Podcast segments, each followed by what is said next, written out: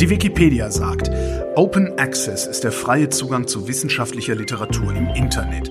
Dabei bedeutet frei nicht bloß frei Bier, sondern vor allem Freiheit. Und Freiheit finden wir gut und würden euch darum gerne dazu verleiten, Wissen mit anderen zu teilen. Willkommen zu Teil 2 unserer Miniserie über Open Access. Ich bin Holger Klein und mein Gesprächspartner heute ist Rechtswissenschaftler, Mitgründer des Informationsportals für digitale Rechte iRights, notwendigerweise spezialisiert auf Urheberrecht und Autor des Buches Rechtsfragen bei Open Science. Hallo Till Kreuzer. Hallo. Wenn ich als wissenschaftlich interessierter Laie Open Access denke, denke ich, äh, cool, wissenschaftliche Arbeiten lesen dürfen, ohne dafür absurd viel Geld bezahlen müssen. Was denkst du, wenn du Open Access denkst? Ich denke weniger an diesen Kostenaspekt ähm, und frei im Sinne von kostenfrei, sondern mehr an den Aspekt von Freiheit. Und das ist auch genau das, worum es bei Open Access tatsächlich geht. Ähm, frei im Internet, ähm, so stellt man sich das als Laie immer vor, sind ja fast alle Inhalte. Äh, das Internet ist ja nun ganz, enthält wahnsinnig viele Inhalte, die frei zugänglich sind, aber das heißt nicht Open. Frei ist nicht gleich Open. Kostenfrei ist nicht gleich Open, sondern Open bedeutet, die Inhalte nicht nur lesen zu können und frei darauf zugreifen zu können, ohne dafür zu bezahlen, sondern die Inhalte dann auch weiter nutzen zu können. Zum Beispiel einen Artikel, der im Internet steht, nehmen zu können und auf eine andere Webseite zu stellen. Wenn du sagst können, meinst du dürfen? dürfen im Sinne von rechtlich dürfen mhm. und natürlich auch können im Sinne von ist erstmal zugänglich. Das ist ja eher eine faktische als eine rechtliche Frage. Wenn etwas zugänglich ist, das ist ja die Grundvoraussetzung dafür, dass ich es überhaupt nutzen kann. Aber zugänglich ist es ja letztlich doch immer. Naja, also bei wissenschaftlichen Inhalten ähm, ist ja der Zugang in aller Regel sehr stark eingeschränkt. Äh, das heißt, äh, es gibt halt kommerzielle Datenbanken, wo solche Beiträge, Journals, Bücher und alles Mögliche abrufbar ist. Um da dran zu kommen, muss man aber einen Zugang haben und der ist sehr teuer.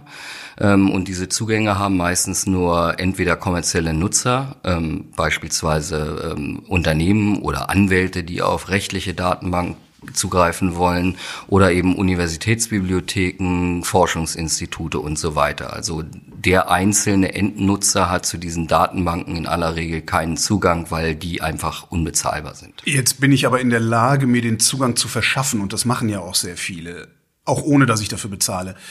Darf ich nicht, ne? Nö, darfst du nicht. Also kostenpflichtig ist, äh, dann sich da irgendwie um die ähm, Zugangshürden drumherum zu mögen, nicht zu bezahlen, ist A kaum möglich tatsächlich, sehr schwierig. Ähm, das können vielleicht Hacker, mhm. aber normale Leute können das sowieso nicht und es ist andererseits eben auch illegal. Aber es passiert, ne? Also Open Access ist, wäre dann sozusagen der offizielle Weg und der inoffizielle Weg wären dann solche Schattenbibliotheken wie beispielsweise Sci-Hub, worüber ich mir dann tatsächlich Zugriff verschaffen kann. Die sind für Leser wie mich toll, weil ist open? Nee, ist nicht open, ist free. Nee, was ist es? Ist beides. Ist beides. Ja, meistens beides, ähm, wobei sich die Anbieter von solchen Systemen häufig nicht um die Frage scheren, was wird dann mit den Inhalten gemacht, die man da abrufen kann.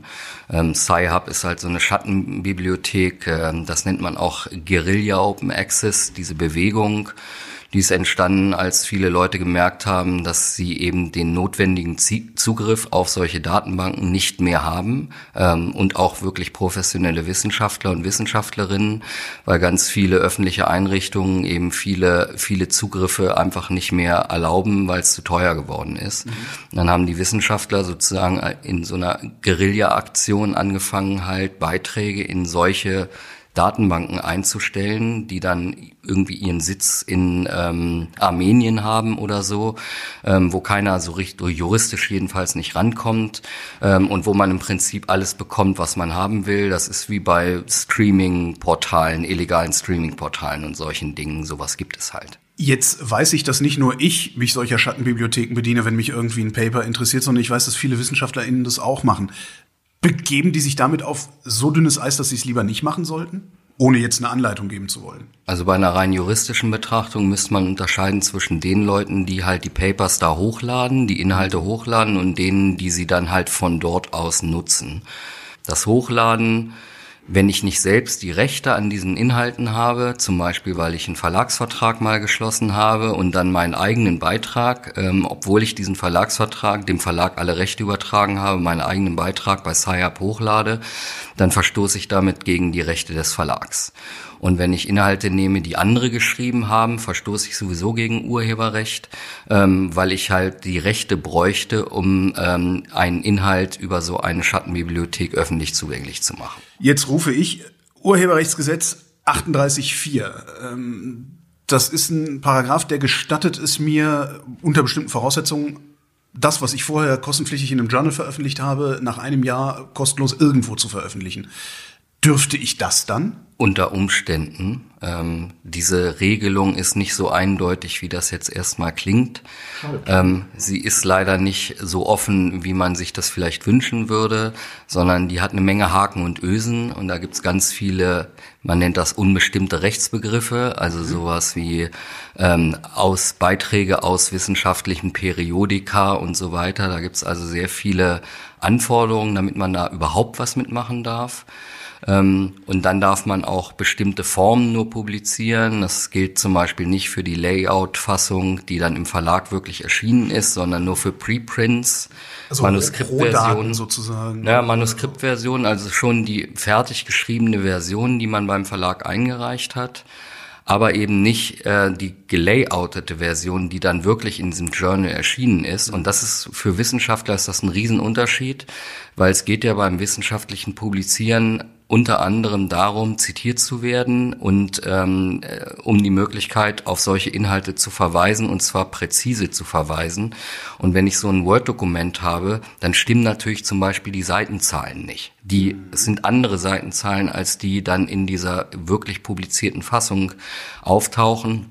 Was heißt, so darauf zu verweisen, darauf das zu zitieren ähm, im wissenschaftlichen Kontext ist schwierig, weil ähm, dann halt unklar ist, was für eine Version und was ist das für eine Seitenzahl und so weiter. Also diese Einschränkung macht, also senkt den Nutzen dieser Regelung doch ganz erheblich. Könnte der Gesetzgeber hingehen und sagen, ich darf es nach einem Jahr veröffentlichen im gleichen Layout? Oder wäre das ein zu tiefer Eingriff in was auch immer für Rechte da bei den Verlagen betroffen sind. Der Gesetzgeber könnte das tun. Ähm, diese Regelung ist ja noch gar nicht besonders alt. Er hat sich damals dagegen entschieden, weil wie immer bei politischen Entscheidungen es gibt verschiedene Interessen. Auf der einen Seite sind hier halt die Interessen der Wissenschaftler und Wissenschaftlerinnen und dann eben auch der Öffentlichkeit. Zugang zu haben zu wissenschaftlichem Material oder an der Wissenschaft als solcher und auf der anderen Seite stehen halt die Interessen der Verlage. Bei politischen Entscheidungen werden diese gegenläufigen Interessen halt abgewogen. Und dann wird irgendwas daraus gemacht. Und die Entscheidung lautete halt damals, ähm, ja, wir wollen so ein Zweitveröffentlichungsrecht äh, aus verschiedenen Gründen, aber wir wollen eben eins, was möglichst wenig in die Interessen der Verlage eingreift. Also hat man so eine Art Kuhhandel gemacht und dann halt einen Kompromiss gefunden, der das zutage gefördert hat, was wir jetzt im Moment haben. Der Kompromiss. Ähm, gucken wir mal auf die, die, die Rechte. Wir wollen ja über Urheberrechte reden. Sowas. Also ein Wissenschaftler veröffentlicht seine Ergebnisse. Was genau passiert dann rechtlich? Wahrscheinlich müssen wir auf verschiedene Publikationsformen gucken, ne? Ganz genau. Es hängt ja sehr davon ab, wie und wo man veröffentlicht. Also wenn man selbst veröffentlicht, dann hat man seine Rechte und behält seine Rechte. So ist ja die Idee bei Open Access. Was sind das überhaupt für Rechte?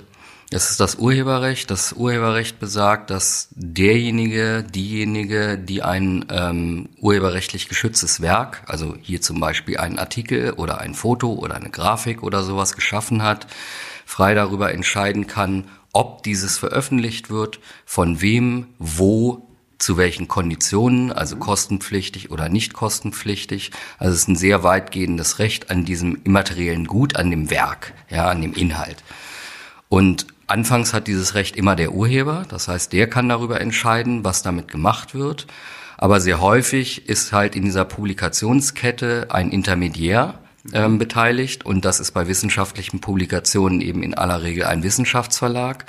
Und wenn der Urheber dem Wissenschaftsverlag gestattet, seinen Beitrag zu veröffentlichen, dann geht damit einher die Übertragung von Nutzungsrechten. Und diese Übertragung der Nutzungsrechte kann sehr weitgehend sein. Die kann zum Beispiel exklusiv sein und wie der Name schon sagt, exklusiv. Wenn ich exklusive Rechte an einen anderen übertrage, dann habe ich sie selbst nicht mehr, weil exklusiv ist halt exklusiv. Dann ist ja. meine Befugnis sozusagen darüber zu entscheiden, was danach damit passiert, übergegangen auf denjenigen, der diese Rechte bekommen hat. Und das ist bei Verlagsverträgen über wissenschaftliche Inhalte ganz häufig der Fall. Was ich ehrlich gesagt noch nie verstanden habe, ist, ich habe meine Urheberrechte, ich räume meine, die Nutzungsrechte dir jetzt ein, dann hast du die Nutzungsrechte, aber ich behalte meine Urheberrechte. Äh, äh, was mache ich denn mit denen dann überhaupt noch? Also ist das, was, was ist das für eine seltsame Konstruktion? Also je nachdem, wie weitgehend du mir Rechte eingeräumt hast, kann der Besitz des Urheberrechts, und das ist tatsächlich so, das Urheberrecht selbst kann man nicht übertragen nach deutschem Rechtsverständnis, möglicherweise völlig wertlos sein. Weil du kannst so weitgehend alle Rechtspositionen aus dem Urheberrecht sozusagen auch exklusiv und gegen einmal Entgelt oder sogar für umsonst an einen Dritten übertragen. Und wenn du das getan hast, dann verbleibt dir nur noch eine leere Hülle. Ja. Und dann kannst du mit dem Urheberrecht nur noch sehr wenig bis gar nichts anfangen. Das war jetzt gerade das Veröffentlichen im Journal. Also da habe ich dann die Nutzungsrechte wahrscheinlich bis zum St. Nimmerleins Tag an Science oder sowas abgetreten. Mhm. Und dieser 38.4, den wir eben besprochen haben, der holt sich davon ein Stück wieder zurück. Habe ich das richtig verstanden? Genau, das ist eine gesetzliche Regelung, die besagt, unter ganz bestimmten Umständen ähm, gilt, ganz egal wie weitgehend ich Rechte an einen Verlag übertragen habe, ich kann nach einem Jahr eine Zweitpublikation machen. Das waren die Journals. Jetzt gibt's noch Monographien, wie es so schön ist. Also ich schreibe das ganze Zeug in ein Buch, das steht dann in irgendeiner Bibliothek. Ist da irgendwas anders dran? Im Prinzip ähm, hängt die Frage, welche Rechte an wen übergehen, immer von dem jeweiligen Vertrag ab. Mhm. Ja, das ist halt ähm, wie in allen anderen Lebensbereichen auch, wenn ich mich dafür entscheide, jemand Dritten etwas zu erlauben oder mit einem Dritten eine Vereinbarung zu schließen, also einen Vertrag, dann habe ich mich an diesen Vertrag erstmal zu halten und wenn in diesem Vertrag drin steht, ich übertrage ähm, an meinem Buchbeitrag, an den veröffentlichenden Verlag sämtliche Rechte für alle Zeiten, möglicherweise ohne dafür was zu kriegen, also kein Entgelt, ähm, und zwar exklusiv, dann sind die Rechte alle beim Verlag und mir bleibt im Prinzip nichts mehr zurück. Mit wem mache ich denn eigentlich einen Vertrag, wenn ich Open Access veröffentliche? Mit dem Internet? Nee. In aller Regel erstmal mit niemandem. Ja. ja. das heißt, ich als derjenige, der die Rechte hat, äh, sage, ähm, ich publiziere meinen Inhalt in Form von Open Access. Ähm, dann füge ich einen Vermerk dazu, dass dieser Inhalt unter einer bestimmten Lizenz steht. Eine Lizenz, das ist eine Nutzungsrechtsvereinbarung. Ähm, und jeder, der gerne möchte und jeder, der die Regeln dieser Lizenz einhält, ähm, der kann meinen Inhalt frei benutzen, ohne mich vorher zu fragen, ohne irgendwie mit mir jemals in Kontakt zu treten.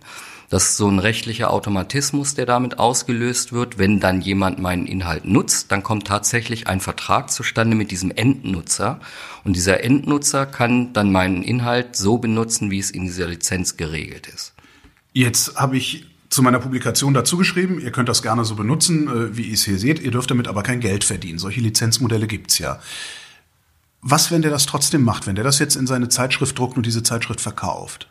Also in aller Regel schreibt man da nicht irgendwas dazu, wenn man Open Access publiziert, sondern man bedient sich sogenannter Standardlizenzen, ähm, zum Beispiel der von Creative Commons. Mhm. Das ist ein sehr weit verbreitetes, überall auf der Welt ähm, praktiziertes Lizenzmodell. Das ist eine gemeinnützige Einrichtung in den USA. Die stellen diese Lizenz zur, zur Verfügung und da kann ich mir aus einem Satz von sechs verschiedenen Lizenzen eine aussuchen. Und da gibt es auch Lizenzen dabei, die sagen, man darf mit diesem Inhalt alles machen, aber nicht zu kommerziellen Zwecken. Man darf also kein Geld damit verdienen und auch andere Sachen sind dadurch ausgeschlossen.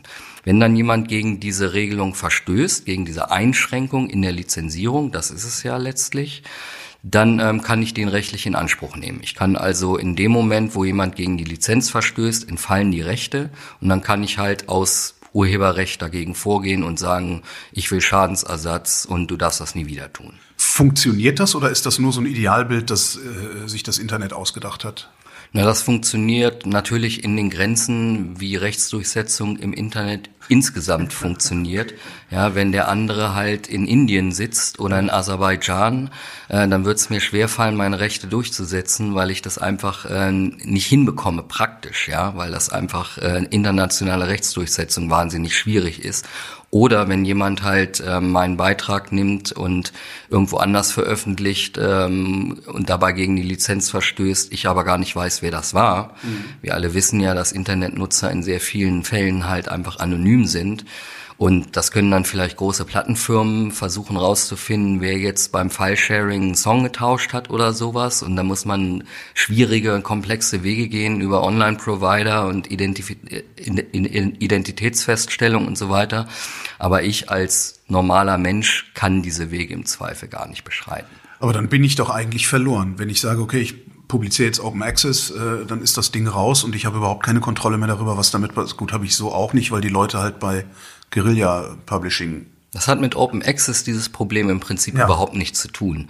Open Access dient eigentlich dazu, tatsächlich bewusst und gewollt die Kontrolle aufzugeben. Mhm. Ja, aber letztlich, wenn man sich genau anguckt, entsteht dieser Kontrollverlust, den man erleidet, ähm, in dem Moment, wo man Dinge ins Internet stellt. Ja, wenn ich etwas ins Internet stelle, ob Open Access oder nicht, und wenn nicht Open Access, würde das ja bedeuten, naja, jeder, der das sieht, der kann das zwar lesen, er darf aber nichts anderes damit machen. Wie will ich das kontrollieren? Mhm. Ja, das kann kaum jemand kontrollieren. Das heißt, Open Access ist ähm, der faktische Kontrollverlust, der entsteht nicht durch Open Access, sondern der entsteht durchs Einstellen ins Internet. Und aber mit Open Access bewirkt man so eine Art rechtlichen Kontrollverlust. Und das ist genau ein Kontrollverlust, den ich als Autor, wenn ich das mache, auch will, weil ich will, dass meine Inhalte sich verbreiten können. Ich will, dass die nachgenutzt werden, dass andere Ausschnitte daraus nehmen können, beispielsweise und in ihre eigenen Publikationen reinpacken. Ich möchte mein originäres Interesse daran als Wissenschaftler, ist bei Open Access, ich möchte, dass eine möglichst ungehinderte, möglichst weite Verbreitung meiner Inhalte ermöglicht wird. Mit anderen Worten, Open Access ist publizieren, ohne sich hinterher darüber zu ärgern, dass jemand anderes verwendet hat. Genau, weil ich es ja erlaube. Ja. In dem Moment, wo ich Open Access mache, erlaube ich das ja. Und warum sollte ich mich dann darüber ärgern? Dann habe ich halt eine falsche Entscheidung getroffen. Ja. Äh, Open Access ist ja Teil von Open Science. Ähm, dazu gehören auch noch so Dinge wie Open Data oder Open Source, kennt man ja aus der Software. Äh, inwieweit muss ich mich mit all dem eigentlich noch beschäftigen, wenn ich bloß meine Ergebnisse zugänglich machen will? Muss mich das dann interessieren? Open Science ist ein Konzept, was noch weiter geht als Open Access. Beim Open Access geht es insbesondere um Ergebnisse von wissenschaftlicher Forschung, die dann in irgendeiner Form aufbereitet werden, zum Beispiel ein Text, der geschrieben wird. Open Science besagt, ähm, es soll nicht nur eben die Ergebnisse von wissenschaftlicher Forschung möglichst frei zugänglich gemacht werden, sondern auch zum Beispiel die Grundlagen der Forschung. Also wenn ich Daten erhebe im Rahmen eines Forschungsprojektes, dann würde Open, reines Open Access bedeuten, ich schreibe nachher einen Artikel über die Ergebnisse dieses Experiments beispielsweise und den veröffentliche veröffentliche ich unter Open Access Kriterien. Open Science würde sagen, ich veröffentliche nicht nur diesen Artikel als open, ja, als mhm. frei zugänglich und frei nutzbar und nachnutzbar, sondern ich veröffentliche auch noch meine Rohdaten, meine ähm, Interviewergebnisse, möglicherweise sogar die Software, mit der ich die ganzen Informationen, wenn das Big Data war beispielsweise, mhm. ausgewertet habe und so weiter unter Open-Kriterien und das ist dann alles zusammen, ist das dann Open Science. Aber also, wer das jetzt hört und sich denkt, oh mein Gott, ich muss meine Rohdaten veröffentlichen, ich muss das nicht nur, weil ich Open Access mache. Ich muss überhaupt nichts machen. Okay. Ja, also Open Access und Open Science sind bis heute freie Entscheidung. Mhm. Ja, also wenn jemand das möchte, dann nein, nein, kann ich er. Mein, wenn ich Open Access veröffentliche, kommt jetzt niemand um die Ecke und sagt, hahaha, das gehört zu Open Science, du musst jetzt deine Rohdaten veröffentlichen, mein Freund. Nein, es okay. gibt keinen Anspruch auf Open Science und mhm. es gibt keinen Anspruch auf Open Access. Ähm, ob das gemacht wird oder nicht, das liegt im Ermessen derjenigen, die daran beteiligt waren, die das gemacht haben. Also entweder sind es die Urheber oder wenn das halt ein Forschungsinstitut war, möglicherweise die Institution selbst, die dann entscheidet, was für Publikationsstrategien sie fährt und was für Dinge sie halt frei publizieren will. Und tatsächlich ist Open Science eben auch ein Konzept, was nicht immer funktioniert. Ja, nehmen wir mal an, in der Medizin beispielsweise, da werden, oder in der Psychologie, da werden eben Experimente gemacht und solche Dinge. Da kann man nicht einfach sämtliche Daten, die man erfasst hat, ähm, frei zugänglich machen, weil das an datenschutzrechtlichen Aspekten zum Beispiel ähm, äh, Grenzen hat. Ja. Freut sich die Konkurrenz, ja. Ja. Also das, das, es geht nicht immer alles open, das ist ähm, gar nicht möglich. Aber das Ziel ist eben von diesem Open Science Ansatz und der ist mittlerweile recht populär, dass man sozusagen Wissenschaft greifbarer macht und nachvollziehbarer macht. Ja, und es gibt halt einfach Forschung, bei der das Ergebnis der Forschung wenig darüber aussagt, ob die Forschung valide ist. Und es gab ja viele Fälle, solche Sachen wie mit den geklonten Schafen und so, die sich dann nachher als Fake rausgestellt hat, wäre, wäre diese ganze Forschung als Open Science oder unter Open Science Kriterien veröffentlicht worden von vornherein, könnten halt andere Wissenschaftler sich diese Daten, das Datenmaterial angucken, könnten das auswerten und könnten dann verifizieren, ob das, was nachher darüber geschrieben wurde, also die Ergebnisse, die daraus abgeleitet wurden, tatsächlich valide sind oder nicht. Das heißt, die Journals, also die normalen Publikationswege, die bekommen die Rohdaten immer dazu? Meistens nicht. Das heißt, ich habe überhaupt keine Qualitätssicherung bei Science, bei Nature? Doch, man hat Peer Reviews, äh, so wird das genannt. Also da werden dann, wenn ich einen Beitrag da einreiche, dann werden andere Wissenschaftler ähm, mit einem Gutachten beauftragt. Die gucken sich meinen Beitrag an und die äh, äh, vollziehen dann nach, ähm, ob das alles Hand und Fuß hat, was ich da geschrieben habe. Aber natürlich, ähm, das kann tatsächlich, ist auch fehleranfällig, weil wenn sie die Rohdaten nicht haben und man die braucht, um halt diese Ergebnisse herleiten, ableiten, und begründen zu können, ähm, dann ist es unter Umständen nicht möglich, aber dann werden eben auch Papers zum Teil abgelehnt natürlich. Das heißt, Papers können nur peer-reviewed werden, wenn die Rohdaten dabei sind. Ja, nicht, klar. nicht zwingend. Also nicht das hängt auch sehr von der Wissenschaftsdisziplin ab. Ähm, kommt total darauf an, um was für Themen es da geht ähm, und was da vorher gemacht wurde. Peer Reviews da geht es erstmal nur darum, ich habe einen Beitrag, der geschrieben wurde und ich, ähm, ich als Gutachter gucke mir den an und äh, entscheide darüber oder mache eine Empfehlung an den Verlag, ob dieser Beitrag veröffentlicht werden sollte. Mit anderen Worten, ob der wissenschaftlich standhält oder nicht. Was ich mich die ganze Zeit noch frage, von, von, den, von den Nutzungs- und Urheberrechten vorhin, wenn ich die einmal irgendwie abgegeben habe, kriege ich die irgendwie nochmal zurück? Nicht wirklich. Also auch, also wenn wir jetzt mal das Internet außen vor lassen, dann auch nicht? Also wenn ich Nutzungsrechte zeitlich unbegrenzt auf einen anderen übertragen habe ja. per Vertrag, zeitlich unbegrenzt, wie der Name schon sagt, dann sind sie halt weg. Und zwar zeitlich unbegrenzt mhm. für immer und ewig. Es gibt Regelungen im Urheberrechtsgesetz, da gibt es so, ein, ähm, so eine Art Rückrufrecht nach zehn Jahren unter ganz bestimmten Umständen können die Rechte an mich zurückfallen oder ich kann sie zurückreklamieren und so weiter. Das gilt aber auch nur für bestimmte Konstellationen. Grundsätzlich gilt, ähm, Verträge sind einzuhalten, wie in jedem anderen Bereich auch. Wenn ich einen Vertrag unterschreibe, wo drin steht, ich verkaufe dir mein Haus und ich krieg's auch nie wieder, dann kann ich auch nicht nach 20 Jahren sagen, hier gib mir mal das Haus wieder her. Ja. ja so ist es halt im Urheberrecht auch.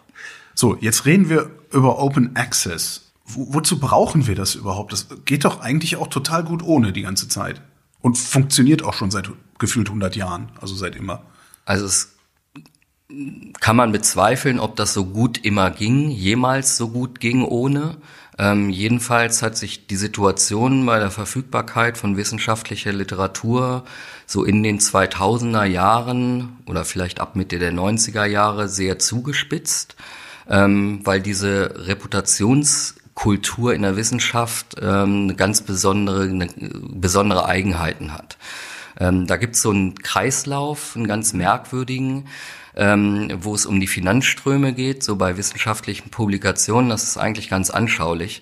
Ähm, das ist dann halt, muss man sich so vorstellen. Also jemand arbeitet in einer Universität, ein Professor, und schreibt ähm, dort einen Beitrag, macht Forschung und schreibt dann einen Beitrag.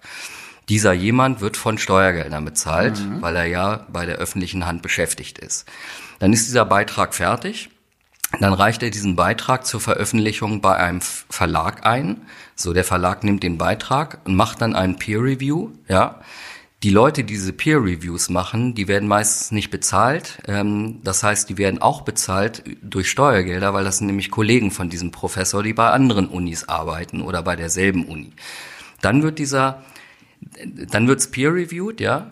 Dann sagt der Verlag, okay, wir veröffentlichen den.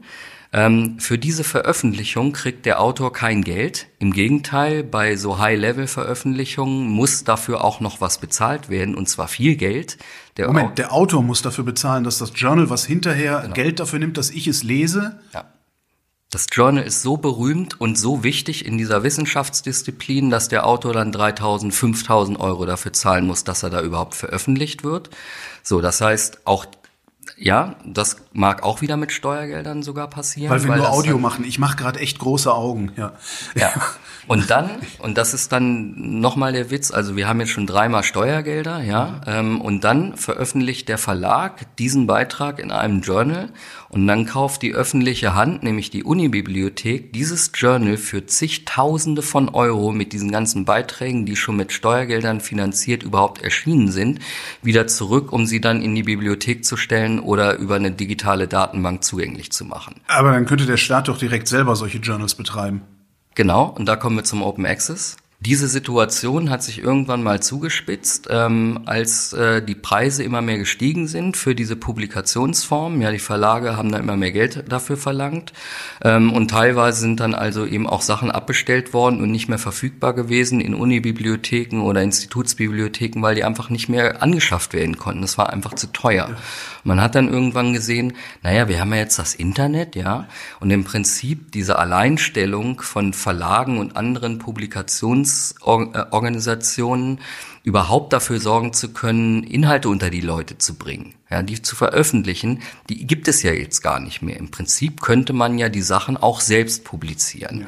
Und dann hat man ähm, dieses Prinzip, das Konzept von Open Access entwickelt und gesagt, wenn Open Access publiziert wird, dann sollen diese Publikationen frei zugänglich sein. Es sind also, äh, also gibt es verschiedene Ansätze, aber idealerweise ist da kein Verlag oder kein anderer Intermediär mehr beteiligt, der sich sämtliche Rechte unter den Nagel reißt und den Kram dann teuer wieder weiterverkauft, sondern es wird eben online publiziert idealerweise von den Autoren und Autorinnen selbst und die entscheiden, was für eine Lizenz dann gilt und inwiefern das eben Open Access ist und dafür gibt es wissenschaftliche Repositorien, auf die wirklich jeder Zugriff hat, der da gerne Zugriff haben möchte. Das ist Open Access. Und wer macht dann das Peer Reviewing? Weil darum hat sich ja vorher der Verlag gekümmert, also zumindest um das Organisieren des Peer Reviewings. Das kann man auch bei Open Access Journalen machen. Ähm, man hat ja da ein ähm, Editorial Team, also Herausgeber, die sich um diese Publikationen kümmern. Und da, das kostet natürlich Geld. Also es ist ein weit verbreiteter Irrglaube, dass Open Access nichts kostet. Es gibt überhaupt nichts, was nichts kostet, ja. Und auch Open Access kostet Geld. Ähm, aber sagen wir mal, da bleibt das Geld eben da, wo es, wo es bleiben sollte, ja. sozusagen. Ähm, diese Peer-Review-Prozesse werden dann halt von dem Herausgeberteam ähm, äh, organisiert und die Leute, die Peer-Reviews machen, kriegen ja eh kein Geld dafür. Das ist eher eine Renommee-Frage als eine Geldfrage für die Teilnehmer, also für die Gutachter. Mhm. Und ähm, so kann eben dieser gesamte Prozess von der Entstehung des Inhalts, der wird vom Autor durchgeführt. Das ist bei Verlagen im Übrigen auch so. Man gibt druckreife Manuskripte ab. Ja, da wird nicht mehr viel irgendwie hinterher redigiert oder sowas. Ähm, bis zur Publikation, Online-Publikation, wird halt, kommt halt alles direkt aus der Community selbst. Das mit diesen Verlagen, also mit diesen Journals. Ähm wie sind wir da überhaupt auf die schiefe Bahn geraten? Also wie ko konnte das überhaupt so weit kommen, dass eine Handvoll Verlage letztendlich ein derart lukratives Geschäft machen kann? Also ich nehme auch Verschwörungstheorien. Die braucht man gar nicht. Okay. Also das ist äh, relativ leicht zu erklären. Es hat sich eben ähm, über, über lange Zeit äh, eine Reputationslogik in der Wissenschaft herausgebildet, die halt mit ganz wenigen Gatekeepern funktioniert. Das heißt, wenn ich als Wissenschaftler in bestimmten Disziplinen irgendwas werden will, dann muss ich in bestimmten ähm, ähm, Publikationsmedien erscheinen. Da muss ich halt als Naturwissenschaftler, wenn ich ganz nach oben will, muss ich irgendwie mal bei Science oder Nature was publiziert haben. Und das hat sich eben über viele Jahre so entwickelt. Ähm, und das Problem ist halt, dass das ein sehr konzentrierter Markt ist, diese Wissenschaftsverlage. Da gibt's halt nur sehr wenige, sehr, sehr große in manchen Disziplinen. Ähm, der ist sehr stark konzentriert. Und die haben halt erhebliche Macht. Die können praktisch frei ihre Konditionen diktieren und alle müssen da mitmachen, weil diese Publikationen so zentral und so wichtig sind. Und so ist man eben in dieses Dilemma gekommen. Das nannte man in den 2000ern dann die Zeitschriftenkrise. Mhm. Ähm, es ist, es gibt sozusagen nur eine Publikation, die absolut entscheidend ist dafür, dass die Wissenschaftler und Wissenschaftlerinnen an einer bestimmten ähm, Institution irgendwie up-to-date sind. Die müssen die haben und diese Publikation ist aber so teuer, dass man sie sich nicht leisten kann. Das heißt, die werden von der Informationsversorgung abgeschnitten. Und ich meine, wir reden hier von Deutschland. Ja, Deutschland ist ein reiches Land ja. und da wird viel Geld in Wissenschaft investiert. Ähm, stelle man sich vor, was angolanische Wissenschaftler ähm, machen, die nutzen halt Sci-Hub, weil die ja. hätten sonst niemals Zugriff auf diese ganzen Inhalte und das behindert halt die Wissenschaft. Dieses Reputationsproblem, also dass ich in einem bestimmten Journal veröffentlicht haben muss, um eine bestimmten, ein bestimmtes Image oder einen bestimmten Wert äh, zu haben, kann Open Access das überhaupt aushebeln? Es könnte es, wenn sich diese Reputationslogiken verändern würden. Und das ist eben eine Voraussetzung, dass Open Access überhaupt Erfolg haben kann am Ende des Tages. Ähm, dass halt diese Crediting-Systeme und sowas, ja, also wo man dann, wenn ich als Professor einen Ruf bekommen möchte an eine andere Universität, gibt's in manchen Disziplinen halt so Punktesysteme. Da muss ich Punkte sammeln, die kriege ich dafür, dass ich in bestimmten Arten von Publikationen veröffentlicht habe und so weiter. Und diese Logik, die kann halt nur aus der Disziplin selbst, aus der Wissenschaft selbst verändert werden. Denn wenn die Unis sagen würden, ähm, wir lehnen jetzt dieses Credit-System, wie es bisher war, ab, wir, wir nutzen das nicht weiter, wir treffen unsere Personalentscheidung aufgrund von anderen ähm, Aspekten. Zum Beispiel könnte man ja sagen, ähm, wir rechnen es positiv an, wenn jemand Open Access publiziert, weil wir das mhm. befürworten und weil wir das fördern wollen. Wenn sich das ändern würde, das ist aber ein globales Thema, ja, weil Wissenschaft ist global.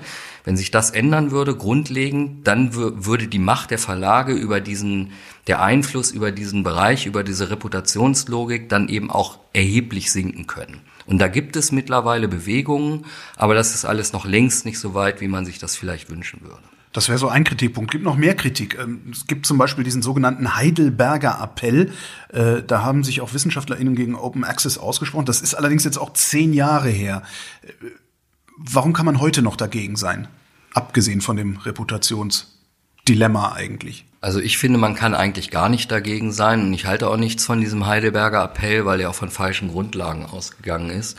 Ähm, der hat gesagt, der hatte zwei Abschnitte und der eine, in dem einen Abschnitt ging es um Open Access. Mhm. Ähm, und da wurde bemängelt, äh, angekreidet, dass dem Urheber irgendwie seine Rechte aus der Hand genommen werden, ähm, dass äh, die das Urheber... sowieso, habe ich ja gerade gelernt.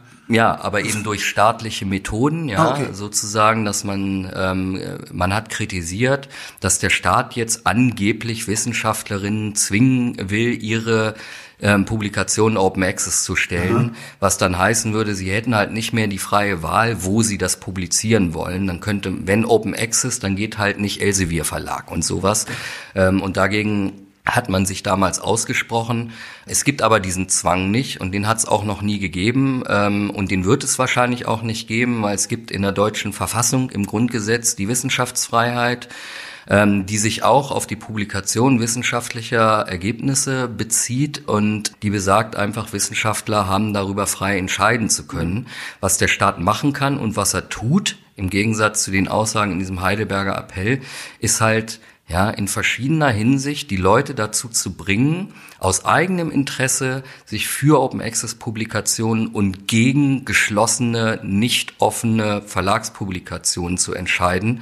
Und das geht zum Beispiel mit solchen Mitteln wie ähm, Förderrichtlinien von Forschungsförderungsinstitutionen. Die DFG, die Deutsche Forschungsgemeinschaft zum Beispiel, hat Richtlinien, die sind nicht sehr strikt, aber es gibt sie, ähm, die sagen, Anträge auf Drittmittelförderung, also wenn ich ein Projekt beantrage da, ähm, ähm, die werden bevorzugt behandelt, wenn die Ergebnisse Open Access publiziert werden. Oh.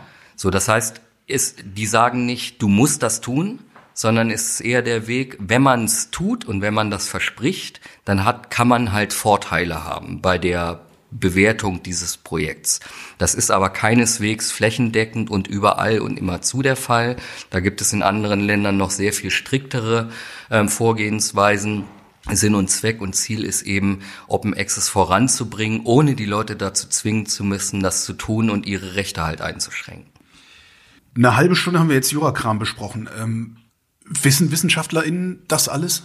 Ganz viele wissen das einfach nicht. Ähm, viel zu wenig Wissens vorhanden in den Institutionen. Ich weiß das aus eigener Erfahrung sehr gut, weil ich gebe ähm, häufig Seminare an Forschungseinrichtungen, Museen, Archiven und so weiter. Viele haben davon gehört, aber diese rechtlichen Aspekte einerseits, aber auch diese anderen, ja, warum eigentlich strategische Ansätze dafür, was sind die Haken und Ösen, wie ist das mit diesem Kontrollverlust und so weiter. Da ist halt ganz häufig nur sehr wenig Wissen da und es sind zum Teil auch sehr komplizierte Themen und da muss halt dran geführt werden. Und ich sehe da auch die öffentliche Hand ein bisschen in der Verantwortung, auch die Einrichtungen selbst, ähm, diesen, diese Zugangshürde für die Wissenschaftlerinnen und Wissenschaftler einfach zu verringern, indem man ähm, Informationen vermittelt. Ja, da geht es nicht darum, die Leute zu irgendwas zu treiben, sondern ihnen einfach die Entscheidungsgrundlagen, die Informationen, die als Entscheidungsgrundlagen notwendig sind, an die Hand zu geben, zu sagen, okay, jetzt weiß ich, was Open Access ist, ich weiß, was ich da beachten muss und jetzt kann ich mich frei, äh, frei entscheiden, ob ich das machen will oder nicht. Wenn ich das nämlich alles nicht weiß, dann ist diese Hürde, oh Gott, Angst, ja, ähm, keine Ahnung, was dann passiert und was das eigentlich bedeutet und ob ich das überhaupt darf und so weiter, so hoch, dass halt ganz häufig das überhaupt nicht in Betracht gezogen wird. Jetzt kann ich natürlich versuchen, diese Informationen an die WissenschaftlerInnen zu bringen, indem ich eine Stabsstelle einrichte oder ein Informations irgendeine Informationseinheit, wo die hingehen können und sich das anhören können.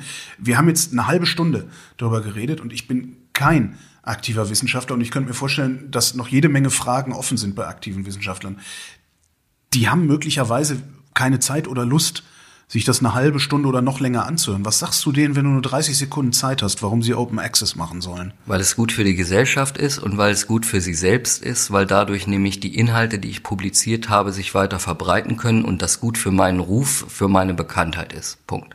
Till Kreuzer, vielen Dank. Herzlich gern. Mehr von Till findet ihr auf iRights.info. Und das war Teil 2 unserer Miniserie, die euch dazu verleiten soll, euer Wissen zu teilen. Wir veröffentlichen als Podcast, das heißt, ihr könnt uns abonnieren. Und wenn ihr mehr zu Open Access wissen wollt, schaut auf unserer Webseite vorbei, bildung-forschung.digital. Dort findet ihr dann auch unsere Broschüre Urheberrecht in der Wissenschaft.